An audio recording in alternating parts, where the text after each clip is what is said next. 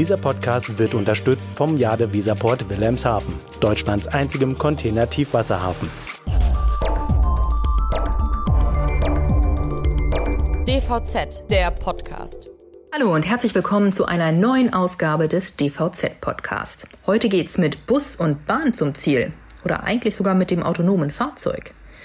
Der ÖPNV ist für uns Logistikjournalisten ja eigentlich kein Thema. Aber was, wenn der öffentliche Nahverkehr nicht nur Personen, sondern auch Waren befördert? Dieser Frage will ich heute mal nachgehen und habe deswegen eine Expertin am anderen Ende der Leitung, Anna-Theresa Korbut, Chefin des HVV, dem Hamburger Verkehrsverbund. Frau Korbut, wenn man einfach mal die Begriffe Paket und Tram oder U-Bahn bei Google eingibt, dann findet man so einiges an Pilotprojekten aus den vergangenen Jahren. Die haben es aber immer nur für die Testphase auf die Straße geschafft und dann waren sie weg. Heißt, das Ganze funktioniert überhaupt nicht? Wenn wir jetzt über CAP reden ähm, und der Symbiose, sage ich mal, mit ÖPNV, das wird ja ganz oft äh, thematisiert. Ne? Ich erinnere mich auch so einen Beitrag von Scheuer, unserem ehemaligen Verkehrsminister, da stand das auch mit U-Bahn, kannst du dann bald Pakete ausfahren und ich saß äh, zu dem Zeitpunkt, ich glaube, in irgendeinem Panel und ich musste so ein bisschen leicht schmunzeln, weil ich sage, den Zugang, der da gewählt wird, so aus meiner Perspektive, der wird so nicht funktionieren. Der kann so gar nicht funktionieren, ja. Der, der Zustand ist, dass man versucht, einfach ein Massenbeförderungskonzept ähm, mit einem zweiten Massenbeförderungskonzept zu verbinden. So und äh, man muss sich ja mal die Frage stellen, wie kommen denn diese, nennen wir es jetzt mal Pakete oder CAP, äh, Themen ja in die einzelnen ÖPNV-Beförderungsmittel. So und ähm, im ÖPNV, ähnlich wie in der Fliegerei oder im Bahnverkehr, sind das ganz eng und dicht getaktete Linien- und Angebotsfahrpläne. So, dann muss man sich das vorstellen, die U-Bahn fährt da halt alle drei Minuten durch oder alle fünf Minuten und der Bus, ich meine, alleine wenn man im HVV steht, am Rathaus, da ballert alle drei, zwei Minuten ein Bus entlang und dann auch sieben auf einmal so. Und jetzt stellen wir uns mal vor, wie kommen denn diese Pakete, egal wie, in diesen Bus oder in diese U-Bahn rein. Also erstmal muss man es logistisch da reinbekommen und dann muss man es logistisch rausbekommen und das in einer Frequenz von nicht mal zehn Sekunden Umsteigezeit. Also das kann gar nicht funktionieren. Ja, und ich, aus meiner Sicht sind diese beiden Systeme in einem Ballungsgebiet überhaupt nicht kompatibel zueinander, weil sie auf ganz enge Taktung und ganz hohe Geschwindigkeit ausgeliefert sind. Ähm, und das, damit kannst du im ÖPNV die CAP-Leistungen, egal wie sehr du es automatisierst, am Ende des Tages nicht bedienen. Es ist mein persönlicher Zugang. Ich schaue mir diese Forschungs, äh, Forschungsarbeiten natürlich on the run an, aber bisher war da kein einziges Konzept dabei, was mich irgendwie je überzeugt hat, dass das auf, auf der Menge, über die Menge, über die wir da am Ende des Tages reden, ja, sinnbringend ist, ohne dass ein System kollabiert. Sie sagen also, lassen Sie die U-Bahn mal Personen befördern, das mit den Paketen, das wird nichts. Aber wenn wir schon über Zukunftsprojekte reden, dann können wir ja eigentlich auch gleich über Zukunftstechnologien sprechen. In diesem Fall das autonome Fahrzeug, das ja auch immer mehr Teil des ÖPNV wird. Und wenn die mal keine Personen befördern, könnten sie Waren an Bord haben. Das finde ich eine total spannende Idee. Und Sie gehen sogar so weit und sagen, das könnte die Lösung sein ich würde sagen, es ist ein Zugang, über den es sich lohnt nachzudenken. Es ist zwar noch weit weg, praktisch ist, wenn sie in einem autonomen On-Demand-Verkehr unterwegs sind. Also nichts, was auf ähm, festgefixte Linien unterwegs ist. Ja? Ähm, ob das jetzt im ländlichen oder städtischen Raum ist, dann haben sie immer den Zustand, dass eine, ich nenne es mal autonome Kapsel nicht genutzt wird. Ja, also so ein On-Demand-Shuttle, egal wo er steht, wird nicht 24 Stunden lang betrieben. So, wenn das Ding autonom fährt, dann wird es, stellen wir uns das mal vor, über den Kunden, beim Kunden über eine App abgerufen. Das heißt, ich stehe dort und dort und möchte dort und dahin, ne? Und dann drückt man auf irgendein Knöpfchen auf seiner App oder auf seiner Webseite und dann kommt es, holt es einen ab, bringt es irgendwo hin, Vorgang abgeschlossen. So, was machen Sie mit dieser Kapsel, wenn sie leer steht? So, im ÖPNV gibt es gerade sehr viele Zugänge, auch im HVV, On-Demand-Verkehre, ähm, mit einzubinden. Und zwar überall peripherielastige Räume, die nicht so gut ÖPNV-technisch angeschlossen sind oder im ländlichen Raum einzubinden. So, und meine Frage ist immer, oder ich sage mal, ein Asset, was steht, verdient kein Geld. Und warum geht man nicht hin und sagt, wenn diese Fahrzeuge leer sind, dann kann das durchaus automatisierte, ich mal, es gibt heute ja schon automatisierte Punkte oder Wehrhäuser, wo sie Ware abholen können. Ja, also warum kann dieses Auto dann nicht zu einem CAP-Dienstleister fahren, Pakete, sage ich mal, einpacken lassen und dann verteilen, wenn es nicht genutzt wird. Das geht auf CAP, das geht, ich hatte das im Büro Stückgut erwähnt. Ja, natürlich müssen diese Fahrzeuge dann entsprechend auch konfiguriert sein, das ist mir klar. Ähm, aber ich fände es sehr spannend, hier mal nachzudenken und darüber zu forschen, wie man hier Symbiosen findet, weil die beiden Systeme Logistik und Personenbeförderung, sage ich mal, sind unheimlich eng miteinander verzahnt. Sie haben die gleichen Mechanismen, sie haben die gleichen Hebel. Das eine befördert nur Menschen das andere Ware. Und ich finde, diese, wir haben hier ein sehr hohes Silo-Denken, also sehr getrenntes Denken. Es gibt einmal so diese Personenverkehrsschiene und das ist was ganz anderes als Logistik. Jetzt hatte ich die Ehre oder den Zufall, dass ich beides mal bedienen durfte und ich habe deshalb das auch nur einen recht guten Zugang zu beiden Systemen gefunden, weil sie unterm Strich genau gleich funktionieren. Was ich ja eins besondere interessant an dieser Idee finde, ist ganz oft, und da bekenne ich mich jetzt auch schuldig, wird das ganze Thema Zustellung ja mehr oder weniger mit der Innenstadtlogistik gleichgesetzt. Das sieht man auch, wenn man sich die Anzahl der Anträge für Pilotprojekte und so mal ansieht. Und das ist natürlich eigentlich völliger Quatsch. Hier klingt es jetzt mal eher umgekehrt. Ist diese Art von ÖPNV-Logistik denn überhaupt für die Stadt interessant oder ist das dann wirklich ganz speziell für den ländlichen Raum oder die Peripherie? Ich glaube, unterm Strich ist es für beide sage ich mal, ländlichen oder demografischen Konstellationen möglich. Ja, also es geht ja immer nur darum, also meine Hypothese war, es ist eher was für den ländlichen Raum, weil diese autonomen Kapseln dann länger leer stehen und länger nicht genutzt werden. Ja, sie haben nichts davon, wenn sie am Ende immer nur fünf oder zehn Minuten Zeitpunkte haben, in denen sie Waren verteilen können. Weil auch diese Kapsel muss sich zu einem Standpunkt X ja bewegen, die Ware beladen lassen, muss zu einem Standpunkt Y gehen und die Ware rausholen lassen. Ja, also ich habe gesagt, das kostet ja auch Zeit. Das heißt, sie blockieren ja so ein Auto oder so ein autonomes Gefährt dann ja auch, ich schätze mal, mindestens 40 Minuten bis nicht so 60. So, und die fehlt natürlich im anderen System. Aber das gilt es ja eben rauszufinden und zu eruieren. Ich glaube, was man definitiv machen sollte, ist mal ein Konstrukt zu denken, wie kann man sich da behelfen, wenn man jetzt beide Anforderungen zusammengibt. Was ist denn das Problem? Das Problem der CAP und, und auch des, des sage ich mal, Stückgutlogistikers ist, dass er insbesondere im ländlichen Raum nicht auf seine Anzahl Stopps und Zubringleistungen kommt. Somit ist jeder Stopp für ihn unheimlich teuer. Ja, weite Strecken, ja, der LKW kostet das Gleiche, der Fahrer kostet das Gleiche und am Ende schaffst du dann in so ländlichen Räumen deine zehn Stops, wenn überhaupt. Das ist hochgradig unwirtschaftlich für ihn. So und der Zugang, das über autonome Systeme abzuwickeln, natürlich, es wird auch darüber nachgedacht, äh, LKWs autonom zuzusteuern, natürlich. Nur natürlich kann jetzt jeder hingehen und sagen, ich entwickle mein eigenes System. Ja, oder man schaut, ob man das gemeinsam nutzen kann, weil am Ende ist es eine Frage der Finanzierung und der Grundauslastung, die du hast. So, da ist bisher zu wenig Forschungsarbeit betrieben worden. Also eigentlich gar nicht. Ich kenne persönlich kein Projekt auf der Ebene, was sich mal hingesetzt hat und sich mal die Begebenheiten aus beiden Branchen so dezidiert auf den Zustand autonom, aber auf den Zustand nicht, ich nehme irgendetwas mit, sondern ich habe praktisch wie so eine bipolare Nutzung. Ich kann es einmal so nutzen und ich kann es auch nochmal andersrum nutzen. So und das sich nochmal anzuschauen, das ist bisher immer stagniert. Und das finde ich hochgradig interessant. Ist das ein Aufruf an die Branche, dass sie sich auch mal mit Ihnen als ÖPNV-Unternehmen zusammensetzen sollten? Ich meine, DBD hat gerade ein autonomes Fahrzeug für Paketdienste vorgestellt. Wäre sowas auch mal eine mögliche Kooperation? Ja, kann, kann, kann ein Aufruf sein oder sollte auch ein Aufruf sein, aber faktisch nur da, wo die Mengen gering sind. Also wenn DPD würde ich bin mir ziemlich sicher, dass sie genug Menge haben werden, dass sie eine Auslastung von so einem Fahrzeug zu 100 Prozent selber hinbekommen. Also vor allem im innerstädtischen Bereich. Ja, es gibt aber durchaus Speditionen oder Zusteller, die haben diese kritische Masse nicht. So und äh, wir reden alle immer nur über die großen. Ja, über, über DPD, TNT und so weiter, aber es gibt auch viele kleinere Zusteller, die das Problem irgendwann haben, dass sie nicht genug Leistung auf die, ich wollte schon sagen, auf die Schiene, also aufs Auto oder auf die Straße bekommen, um zuzustellen. So, und an die muss man sich wenden. Die haben das Problem, insbesondere auch im städtischen Raum oder auch im ländlichen Gebiet.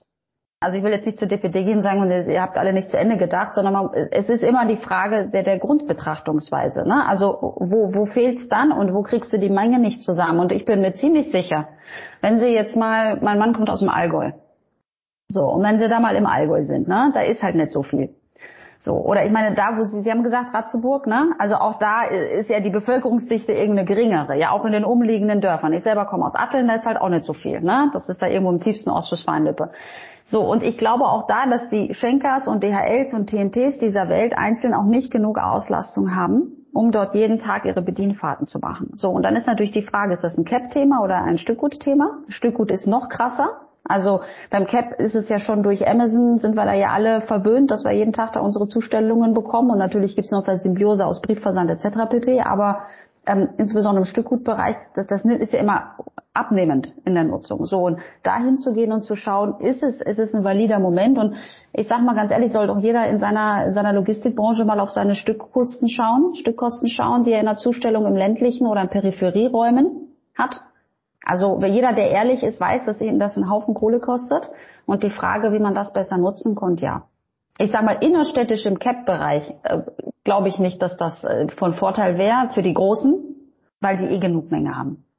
Aber das Problem mit den Kleinen ist doch auch immer, dass sie gar nicht das Geld haben, um zu forschen. Nein, aber man kriegt ja mittlerweile für alles einen Forschungsansatz, wenn mal jemand hingeht, um das als Projekt aufzusetzen. Also ähm, ich darf das immer nicht so laut sagen, aber auch was wir da in den, bisher in meinen letzten 15 Jahren an Forschungsmittel aus diversesten, aus staatlich finanzierten Behörden bekommen haben, da schlackert einem die Ohren. Also ähm, da wird Forschung für etwas beschrieben, was bei Google und Nestle vollkommen normal ist. Da würde keiner einen Finger nachkrümmen. Ne? Also ich glaube, wenn jemand dieses Konzept mal schreibt und er geht damit mit der Werbetrommel, ja, und sagt einfach, er sucht sich ein paar an der Hand, ja, die da mitmachen wollen und man stellt einen Förderantrag, dann bin ich mir ziemlich sicher, dass man, äh, dass man genommen wird, dass man Universitäten dafür begeistern kann, etc. pp. Unser Problem in dieser Gesellschaft heutzutage ist, dass es keine Vernetzung von Personenverkehr und Güterverkehr gibt. Die gibt es nicht. Es gibt ganz, ganz wenige Leute, die in beiden Sparten mal gearbeitet haben. Es ist immer entweder oder. Ja, also äh, zum Beispiel Frau Nikutta ist auch ein Beispiel, die in beiden Sektionen gearbeitet hat, im Güterverkehr und im Personenverkehr. Die denkt da höchstwahrscheinlich auch ganz anders drüber. Und ähm, es ist ja entweder du kommst aus der Logistikbranche und machst da deinen Kaminaufstieg oder du kommst aus der Personenverkehrsbranche. Das heißt, es gibt da, es gibt auch einen Forschungszugang. Es gibt Lehrstühle für Logistik und Lehrstühle für den ÖPNV oder für Personenverkehr, aber die reden nicht miteinander nicht so ausgiebig, dass man so, ne, also ein Spediteur würde ja auch nie auf die, oder ein Cap-Dienstleister würde ja nie auf die Idee kommen, sich mal mit einer ÖPNV-Bude zusammenzusetzen. Das sind ja vollkommene zwei Welten. Wenn, Beispiel, als ich gefragt worden bin, für dieses Stückgutsymposium, ob ich das Thema kann ÖPNV auch Stückgut. Und ich habe das in meinem Logistiknetzwerk erzählt, dass ich gefragt worden bin, mit dem Thema bin ich ausgelacht worden. Ich bin ausgelacht worden und ich wurde gefragt, ob das mein Ernst ist, ob ich mich komplett blamieren möchte. So, und weil die natürlich gleich die Welt haben ja, die glauben, die Korbut packt die Pakete in eine Tram. Ich so, nix mache ich. Ich weiß, dass das da nicht reingehört, aber es gibt genug Flecken, wo es sinnvoll sein könnte und das schaut man sich nicht an und das ist immer mein Aufruf. Wir müssen da viel vernetzter denken, weil am Ende gibt es diese harte Trennung zwischen diesen. Auch, auch ich würde auch sagen, auch der Bereich Richtung Airline oder Schifffahrt, das ist alles das Gleiche. Das funktioniert gleich, es hat die gleichen Hebel, es hat die gleichen mathematischen ähm, Kalkulationsgrundlagen und ich glaube, da müssen wir näher zurückrücken. Aber unsere Gesellschaft oder so wie wir assoziiert sind und so wie wir denken und handeln, passiert das nicht. Automatisch nicht. Es sind zwei getrennte Welten. Okay, jetzt sind Sie in einer Position, so als HVV-Chefin, dass Sie dieses Vorhaben auch ein bisschen besser steuern können. Schafft es diese Idee unter Ihrer Leitung denn vom Papier nach Hamburg und Umgebung? Ja, also weiß jetzt nicht, ob HVV, aber ich habe mich natürlich jetzt auch in der in der Szene da in Hamburg auch sehr stark bemüht, bemüht auch in diese Logistik Sparte reinzukommen. Ob es jetzt die Hamburg Logistikinitiative ist, ob ich mit diversen Logistik-Lehrstühlen spreche, wo ich mich einfach auch wirklich rein reklamiere. Wie gesagt, ich will dazu. Das ist mein privates Hobby. Also es ist wirklich so, ihr sagt, ich möchte dahin, ich möchte mit euch darüber reden, weil man auch da immer wieder merkt, dass da noch solche Ressentiments sind. Also als wenn man es einem nicht, ich will nicht sagen zutrauen würde, aber so es ist so vollkommen weltfremd. Also wenn ich jetzt nicht hinterher rennen würde und ich klopfe immer an alle Türen und sage, lad mich ein, bitte nimmt mich mit und ich frage dann auch noch fünfmal nach, dann würde es in der, in der Größenordnung nicht passieren. Und da merkt man einfach, dass das, dass diese, dieses Verständnis füreinander noch nicht da ist, dass man wirklich voneinander prosperieren könnte. Das kann auch alles Humbug sein. Das kann am Ende rauskommen, dass das vorne und nicht hinten funktioniert. Aber wir wissen es heute nicht. Und wenn ich sehe, wie viele Projekte es mit Lastenfahrrädern und Co. gibt, ja, wo ich mir sage, Leute, wir haben jetzt schon 70 Mal getestet, ob diese Lastenfahrräder das können. Ja, sie können es in einem gewissen Umfall. Lösen sie das Problem? Nein, sie lösen das Problem nicht. Ihr könnt gerne mal hochrechnen, wie viele Lastenfahrräder wir allein in Hamburg bräuchten oder in jeder anderen großen Stadt. Das, das ist gar nicht machbar. Es ist von der Entfernung, von der Gewichtsstaffette, das ist für einzelne Use Cases okay aber nicht für die große Lösung des Problems. Also in 100 Jahren nicht. Und auch jedes Mal, wenn ich sehe, dass einer von den großen Logistikern auch im CAT-Bereich dann sich wieder feiert, weil er mit dem Fahrrad die Pakete ausfährt, ne? Und dann so einen schönen Wapp mitten dann in Hamburg an der Alster hinstellt, habe ich gesagt, super. Und wie viele Logistiker haben wir? 38 oder was? Stellen wir dann 38 Wapps an die Alster und jeder kommt dann mit seinem Fahrrad und fährt das im Kreis. Also es ist faktisch immer eine, in einer Individuallösung okay, aber es geht in der Masse nicht. Das, das, das lässt das System einfach nicht zu. Und ich würde mich einfach freuen, wenn diese, diese Vernetzung stärker da wäre, voneinander ähm, zu lernen oder die Probleme, die man gemeinsam hat, weil die sind nun mal die gleichen, ähm, mal überlegt, auch mal mit bisschen Craziness, ja, könnte man da zusammenarbeiten. Aber die Hürde ist hoch. Und ich merke, wenn ich jetzt nicht so ein introvertierter Mensch wäre, der da jedes Mal auch ich mache, ich klopfe nicht an der Tür, sondern ich reiße auf, ja, und sag Tantam, hier bin ich und ich will mitmachen. Wenn es das nicht geben würde, oder wenn ich das nicht tun würde, dann würde das nicht stattfinden. So, und ich habe natürlich ja auch einen tagesfüllenden Job. Also es ist jetzt nicht so, dass mir beim HVV langweilig ist, dass ich noch so viel Zeit habe, mich um das andere Thema zu kümmern. Aber es ist so eine Herzensangelegenheit von mir, ja, wo ich einfach sage, ich fände es einfach schade, das da einfach liegen zu lassen. Und ich hoffe, dass ich da noch mehr Mitstreiter bekomme, die einfach noch mit ihrer Kraft auch noch mal mitrücken können, um vielleicht das eine oder andere Forschungsprojekt zu dem Thema mal ja, in die Wege zu leiten oder zu bringen. Ich, das, ich bin dafür zu haben. Gut, da es das jetzt alles noch nicht gibt, können wir jetzt ein bisschen kreativ werden. Wie kann ich mir denn das in Zukunft vorstellen? Also bleiben wir jetzt erstmal beim Thema Stückgut. Wie könnte Stückgut von der Palette per autonomem Fahrzeug zum Kunden kommen? Also welche Art von Infrastruktur braucht es da? Also es gibt, ist immer so als Beispiel gilt, mal ganz weit visionär gesprochen, ne? So eine Welt, die wir heute nicht haben, aber ich glaube, wenn du nach Dubai gehen würdest oder nach Abu Dhabi, die würden einem zuhören. Weil die sind nämlich so ein bisschen weiter, was dieses ganze Faktum crazy ist. Sie bauen ja auch ganze Städte aus der Retorte und überlegen sich, wie die besten Logistikkonzepte sind, ja. Aber de facto ist es so, dass wir eine Vielzahl von Spediteuren da draußen haben, die im Kleinstsendungen haben. Also Kleinstsendungen meine ich alles unter zwei Paletten, die auch obendrein noch im Privatkundenbereich abgegeben müssen. Corona hat ja noch dazu geführt, dass du wahnsinnig viele B2C-Zubringer hast. So, Spediteure sind nicht auf B2C ausgerichtet. In 100 Jahren nicht. Ich habe die größte, mengentechnisch größte Stückgutspedition in Österreich geleitet. Also wir konnten alles, aber nicht äh, Privatkunden Aviso und dann hinfahren und dann Kühlschrank vorbeibringen oder so. Das war immer Muße und dann Bordsteinkante abgeliefert und dann sitzt da eine 70-Jährige, ja, die kann es alleine nicht hochtragen, also dann doch noch. Und also äh, riesen vom Prozess, auch das ist ein Beförderungssystem, das ist nicht darauf ausgelegt, B2C zu machen. So und so, und dann kommt noch das Thema, was haben wir? Ich schätze mal, dass der Anteil B2C-Sendungen im Stückgutbereich jetzt stetig steigt, irgendwo zwischen 10 bis 20 Prozent bei jeder Spedition an Raum einnimmt und die Prozesse geben es einfach nicht her. Und das, die, und mit Endkunden reden ist halt auch nicht immer lustig. Das kann Personenverkehr übrigens besser, weil bei uns beschwert sich der Mensch und nicht das Paket. Ne? Also am Ende des Tages da haben wir einen leicht signifikanten Vorteil. So, und jetzt muss man sich eine Welt vorstellen, beziehungsweise noch dazu wissen, dass diese Zustellung von diesen ein Palettenstops, wie ich das immer sage, unheimlich teuer sind. Ja, also du liegst da so in der Vollkostenbetrachtung 35 Euro aufwärts. Na, jetzt wird natürlich jeder sagen, ah, bei mir ist das so nett. Ich krieg das viel günstiger hin. Believe me, ich habe mit sieben großen Spediteuren gesprochen, bei allen liegt es über 35 Euro aufwärts. So und ähm, eine, ein System zu schaffen, wo du ein zentrales Depot im ländlichen Raum aufbaust. Also sagen wir mal sowas wie eine Tankstelle die wird's ja dann auch in zehn Jahren keiner mehr brauchen, ne? Weil was du mit einer Tankstelle? Also es geht jetzt eh alles auf Elektrostrom, was verkaufen die denn dann noch? Also Benzin für Traktoren höchstwahrscheinlich, wenn überhaupt noch so. Das heißt, wir haben, wir haben da Flächen, die sind schon von der, von der Punktuation gut angebracht. Man muss sich jetzt vorstellen, man würde da vielleicht so kleine automatisierte ja, wie sagt man das so, Wehrhäuser oder, oder Depots, habe ich das gesagt, aufsetzen, wo die Spediteure ihre ein, zwei Palettensendungen abgeben können. So, und das läuft dann alles automatisiert. Wenn ich jetzt einen Kühlschrank bestelle oder eine Waschmaschine, autorisiere ich über App meine autonome Kapsel und sage, ich hätte es gern zwischen 13 bis 14 Uhr. Ich als Endkunde da in sonst wo. Ja, die Kapsel fährt los, fährt dann dieses Depot, lässt sich das aushändigen.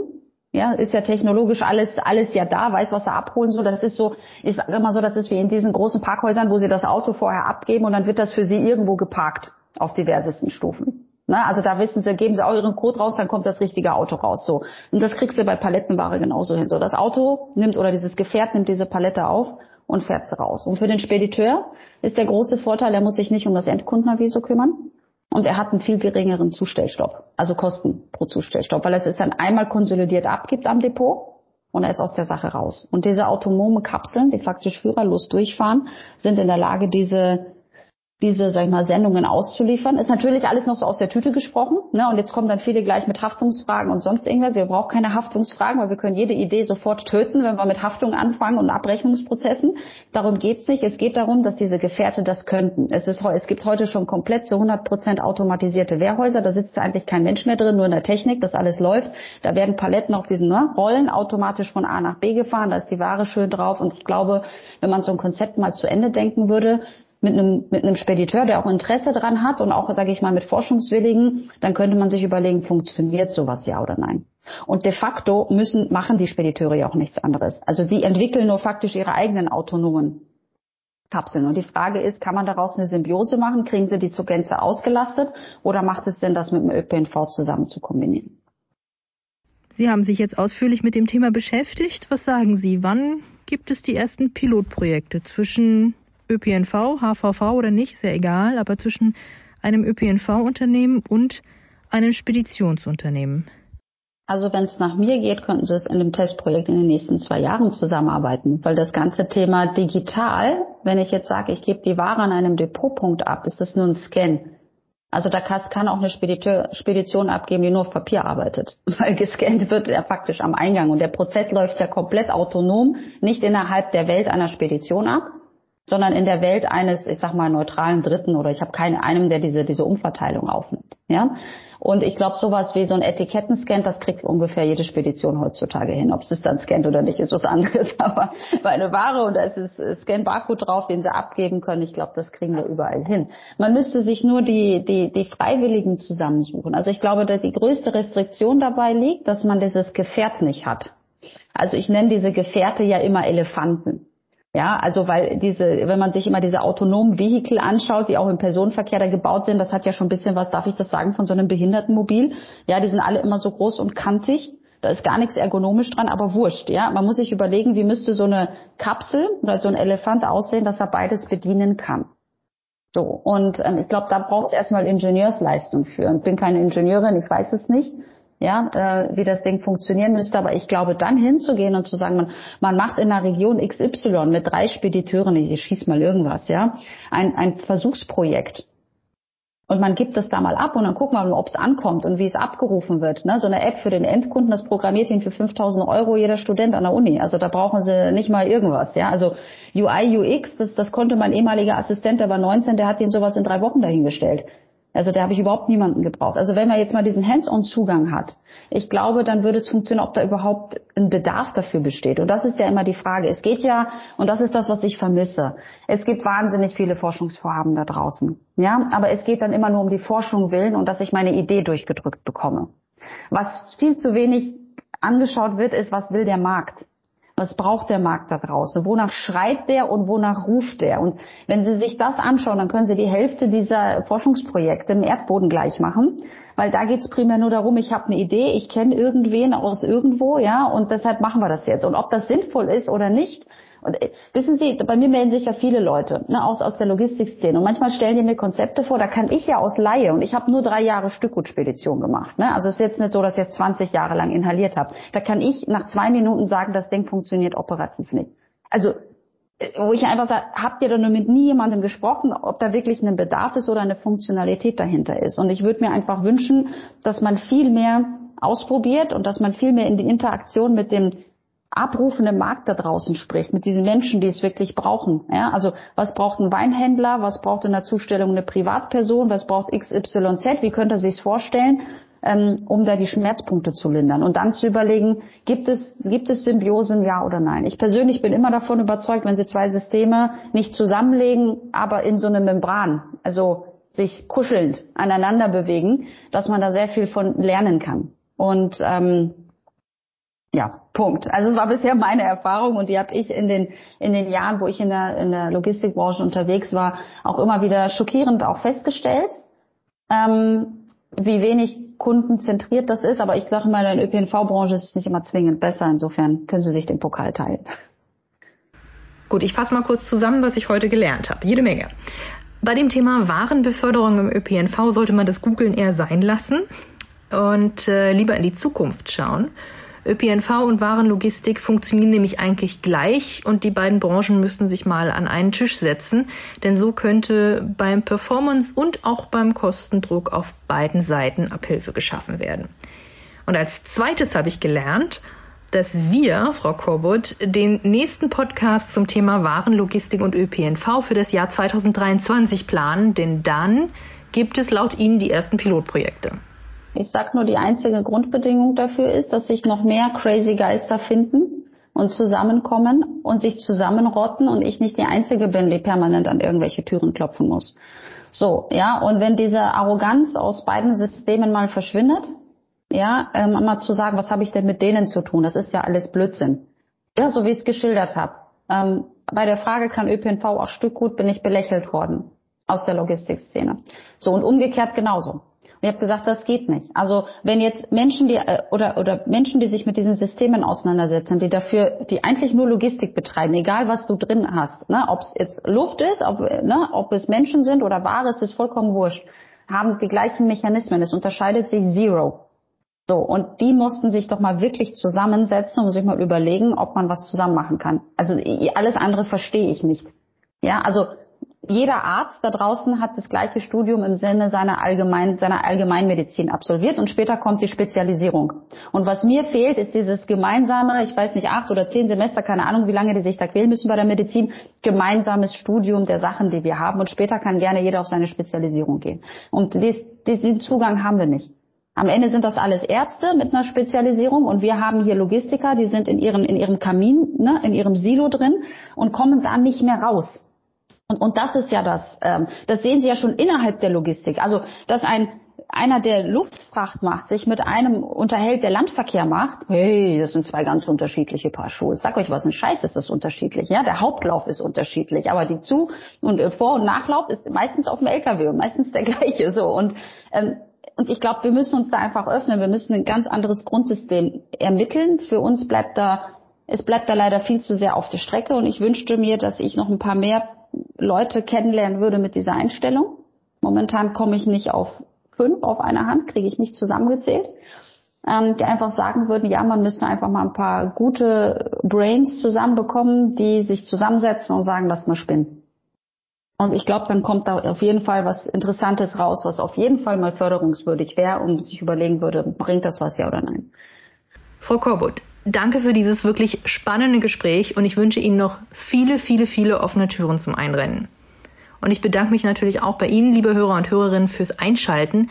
Wenn Ihnen dieser Podcast gefallen hat, können Sie ihn übrigens jederzeit auf allen gängigen Podcast-Plattformen abonnieren und verpassen so nie mehr eins unserer spannenden Updates aus der Welt der Logistik.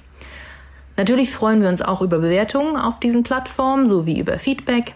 Wenn Sie mit mir oder einem anderen Kollegen bezüglich dieser oder einer anderen Podcast-Folge in Kontakt treten wollen, können Sie das jederzeit tun unter redaktion.dvz.de. Folgen Sie uns auch auf Twitter, Facebook oder neuerdings Instagram. Ich bin Carla Westerheide und wir hören uns im neuen Jahr wieder, wenn es weitergeht mit spannenden Geschichten aus dem Bereich Logistik und wir mal wieder hinter die Kulissen schauen bzw. lauschen. Bis dahin alles Gute und bleiben Sie gesund. Dieser Podcast wurde unterstützt vom Jade Weserport Wilhelmshaven, Deutschlands einzigem Container-Tiefwasserhafen.